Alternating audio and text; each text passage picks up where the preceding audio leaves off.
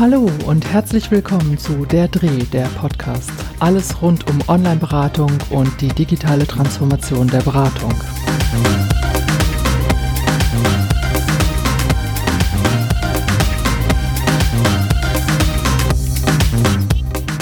In dieser Folge geht es um das Thema Qualitätssicherung und Supervision online.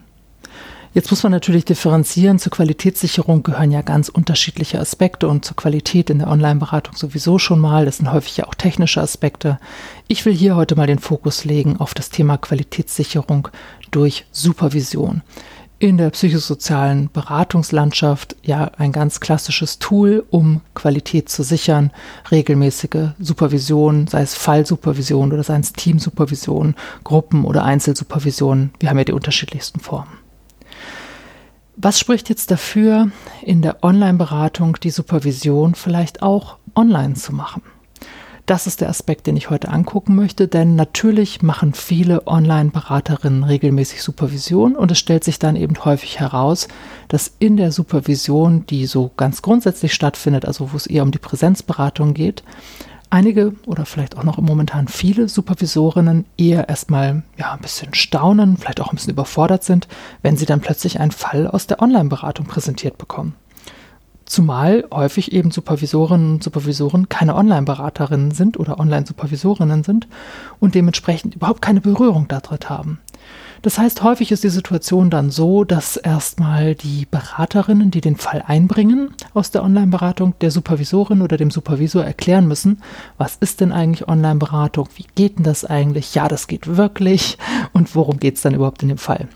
Das heißt, es gibt erstmal sehr viel, ja auch so Erklärungssituationen, wo eigentlich dann auch so ein bisschen vielleicht so eine komische Verschiebung der Rollen stattfindet, weil nämlich plötzlich die Falleinbringerin auch zur Inputgeberin wird und erstmal die Supervisorin oder den Supervisor ja quasi aufschlauen muss in Sachen Online-Beratung. Gehen wir jetzt mal davon aus, dass wir eine Supervisorin oder einen Supervisor haben mit Online-Beratungskompetenz. Dann haben wir ja andere Möglichkeiten. Da kann ich natürlich auch in der Präsenz eine Fallbesprechung machen. Da muss ich mir aber auch immer angucken, wenn ich jetzt eine Mail-Beratung bespreche oder sogar ein Chat-Protokoll auswerte, wie gehen wir dann damit um? Ne, lesen wir uns das gegenseitig vor? Lesen wir beide still? Hm, was machen denn die anderen, wenn es eine Gruppensituation ist? Wie wollen wir denn da miteinander überhaupt arbeiten? Also da muss ich mir schon ein bisschen was überlegen. Ich finde das Vorlesen von E-Mails immer insofern ein bisschen schwierig, weil beim Vorlesen die Person, die liest, der E-Mail ja eine Stimme gibt. Und zwar wirklich im wahrsten Sinne des Wortes ihre Stimme und dann aber eben auch über eine entsprechende Betonung der Worte. Das heißt, wenn ich die Mail für mich lesen würde, würde ich sie vielleicht anders betonen, anders lesen. Und insofern finde ich es immer sinnvoll, wenn alle die Mail, wenn es eine Mail ist, die wir uns angucken, ausgedruckt bekommen, jeder sie für sich lesen kann. Und dann ähm, kann man darüber sprechen, entsprechend äh, der Fragestellung, die die Falleinbringerin dann vielleicht mit diesem Fall verbindet. Also lieber gemeinsames stilles Lesen und dann drüber sprechen, als jetzt äh, miteinander ähm, vorgelesene Fälle äh, miteinander zu diskutieren. Das andere ist die Möglichkeit, im Chat zu arbeiten. Das finde ich insofern spannend, weil ich da in der Schriftlichkeit bleibe. Das heißt, ich kann im Chat Fälle nochmal ganz anders besprechen, als ich sie in der mündlichen Situation machen kann. Und da passt es wirklich gut, auch in Gruppensituationen zu arbeiten. Meine Empfehlung wäre, nicht mehr als vier bis fünf Personen pro Chat und eine Zeit von anderthalb Stunden dafür festzusetzen. Und in diesen anderthalb Stunden schafft man in der Regel ein bis zwei Fallbesprechungen, je nachdem, wie komplex die Themen sind. Aber das ist so eine Hausnummer, an der man sich orientieren kann. Eigentlich schafft man immer ganz gut zwei Fälle, einen natürlich auf jeden Fall. Ja, und was ist jetzt das Besondere? Supervisandinnen haben mir rückgemeldet, für sie ist das Besondere in der Online-Supervision im Chat, dass sie gezwungen sind, die Dinge auf den Punkt zu bringen. Eine Kollegin hat es mal so schön beschrieben und gesagt, naja, da labern wir nicht so viel rum. Das heißt, ich als Falleinbringerin muss mir schon vorher überlegen, was will ich denn eigentlich mitteilen? Wie beschreibe ich denn meinen Fall? Denn es geht nicht darum, fünf Mails reinzukopieren, sondern es geht eher darum, selber nochmal kurz zusammenzufassen, was ist denn bislang gelaufen? Was sind denn die Fakten zu dieser Nachricht, zu der Person, die sie verfasst hat? Und was ist meine Fragestellung, die ich jetzt mitbringe? Und das heißt, ich als Supervisorin muss darauf achten, eine richtig gute Auftragsklärung zu machen und wirklich zu gucken, was will denn die Person jetzt wissen.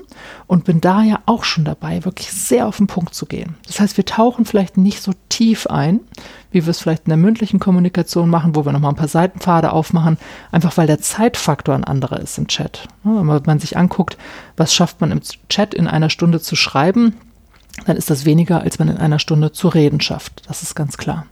Also insofern der Fokus ist ganz, ganz stark darauf zu gucken, was ist mein Thema, was ist mein Anliegen, worum geht es mir, was ist mir wichtig jetzt hier anzusprechen, was brauche ich von den anderen. Wenn dann der Fall besprochen wird und die anderen ihre ja, ihre Ideen dazu einbringen, ihre Impulse dazu einbringen, ihre Fantasien, ihre Fragen auch einbringen, ist aus meiner Sicht ein großer Vorteil, dass alle zu Wort kommen. In der Präsenzsupervision in Gruppensettings, gerade wenn es dann doch eine etwas größere Gruppe ist, ist es häufig so, dass nur zwei oder drei sich zu Wort melden und etwas einbringen, manchmal auch den Raum ein bisschen sprengen mit ihrer Einbringung der äh, Antworten, die sie auf diese Thematik haben. Und insofern meine Erfahrung in der Chat-Supervision ist, dass da wirklich jeder was schreibt oder ich auch als Supervisorin jeden ansprechen kann und sagen kann, was fällt Ihnen dann noch dazu ein? Haben Sie noch eine Ergänzung? Also die Möglichkeit, da wirklich alle einzubeziehen und auch die, die vielleicht sich sonst eher mehr zurückhalten oder ein bisschen stiller sind, zu Wort kommen zu lassen, das ist eine ganz, ganz große Stärke der Supervision im Chat. Und die Selbsterkenntnis ist aus meiner Sicht da wirklich nochmal ein ganz wesentlicher Faktor. Ich erlebe es ganz häufig, dass die falleinbringenden Kolleginnen und Kollegen schreiben, boah, ich weiß jetzt gar nicht, wie ich es beschreiben soll, das ist ja ganz schön schwierig. Und das ist häufig ein Moment, wo wir kurz auf die Metaebene gehen und sagen, ah, könnte das für die ratsuchende Person auch schwierig sein, ja? Oder wenn jemand schreibt, nee, ihr versteht das falsch, ich meine das nochmal ganz anders. Aha, ja? Also was könnte da denn gerade passieren?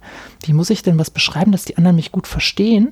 Und das ist ja echt frustrierend, wenn sie es nicht tun. Ja? Also es gibt immer sozusagen neben der Ebene, wir sprechen über einen Fall, eine Metaebene, auf der wir die Dynamik im Online-Setting mit anschauen und darüber auch gleich reflektieren können. Also sozusagen zwei Reflexionsebenen in einer. Und das finde ich ist eine ganz große Stärke, die wir in diesem Setting haben.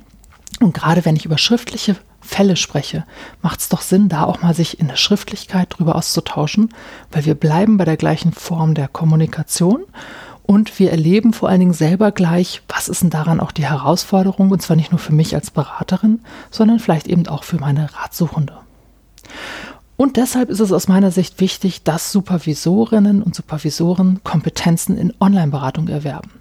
Und dabei geht es nicht so sehr um eine Feldkompetenz im Sinne von, ich muss wissen, wie die Online-Beratung in der Schwangerenberatung oder in der Suchtberatung oder in der Familienberatung genau ausläuft, sondern ich muss mir bewusst sein, dass Online-Kommunikation ganz besondere Voraussetzungen hat, die ich, wenn ich mit Fällen oder mit Klientinnen und Klienten in der Fallsupervision arbeite, nochmal anders angucken muss, als wenn wir in der Präsenz äh, miteinander arbeiten. Denn die, zu, das Zustandekommen der Fragestellung kommt aufgrund des Settings häufig zu, zu, zustande. Also das heißt, die Fälle, die eingebracht werden, werden häufig eingebracht, weil die Beraterin in dem Setting Online-Beratung an Grenzen stößt oder mit Irritationen zu tun hat, die aber online bedingt häufig sind und nicht so sehr in der Präsenz entstehen würden. Das ist auch eine Erfahrung, die ich häufig mache, dass immer der Vergleich gezogen wird. Dass also die Falleinbringerin sagt, ja, das fällt mir jetzt echt schwer hier online, denn in der Präsenz wird es jetzt so und so machen. Es geht aber nicht darum, wie würde ich es jetzt in der Präsenz machen, sondern wir müssen ja miteinander erarbeiten und wie mache ich es jetzt online. Das heißt, ich als Supervisorin brauche eine Vorstellung davon, wie kann man überhaupt online arbeiten, denn sonst stehe ich ja auch in dem Moment da und bin total blank und kann nur hypothetisch arbeiten, werde aber wahrscheinlich keine besonders guten Impulse setzen können. Also Supervisorinnen und Supervisoren brauchen Online-Beratungskompetenz, um auch in Zukunft ein Angebot schaffen zu können an Qualitätssicherung in einer Welt, in der sich Beratung auch immer stärker digitalisiert. Das haben wir nicht zuletzt im Corona-Jahr erlebt, wie wichtig es ist, dass es möglich ist, über digitale Wege Beratung anzubieten und darüber dann aber auch entsprechend eine gute Qualitätssicherung anzubieten, denn ohne gute Qualität in der Beratung ist die Beratung selber ja nichts wert. Also Kompetenzen ran schaffen, sich bewusst sein über das Setting, in dem ich unterwegs bin und mit den Supervisanden gemeinsam überlegen, was brauchen wir denn für ein Setting, um gut arbeiten zu können. Häufig heißt es auch, dass man Blended Supervision anbietet. Das heißt, wir treffen uns in der Präsenz und dazwischen machen wir Online-Sessions. Und da kann ich ja genau so arbeiten und sagen, wir gucken auch mal auf die Unterschiedlichkeiten. Wie arbeiten wir denn, wenn wir in der Präsenz sind? Wie arbeiten wir, wenn wir im Online-Setting sind? Was macht es für einen Unterschied, wenn wir uns schon mal gesehen haben, wenn wir dann das erste oder zweite oder dritte Mal miteinander chatten? Ja, also was brauchen wir vielleicht auch an einer gewissen Vertrautheit miteinander aus der Präsenz, um dann gut fachlich in der Online-Situation miteinander kommunizieren zu können? Das sind alles Herausforderungen, mit denen sich Supervisorinnen und Supervisoren in Zukunft beschäftigen müssen, um zukunftsfähig zu bleiben. Und auch die Einrichtungen, die Online-Beratung anbieten, sollten zukünftig stärker darauf achten, dass sie mit Supervisorinnen und Supervisoren arbeiten, die eben nicht nur Präsenzberatung können, sondern die über weitere Kanäle verfügen und mit denen gut arbeiten können. Danke fürs Zuhören und bis zum nächsten Mal bei Der Dreh, der Podcast. Alles rund um Online-Beratung und digitale Transformation der Beratung.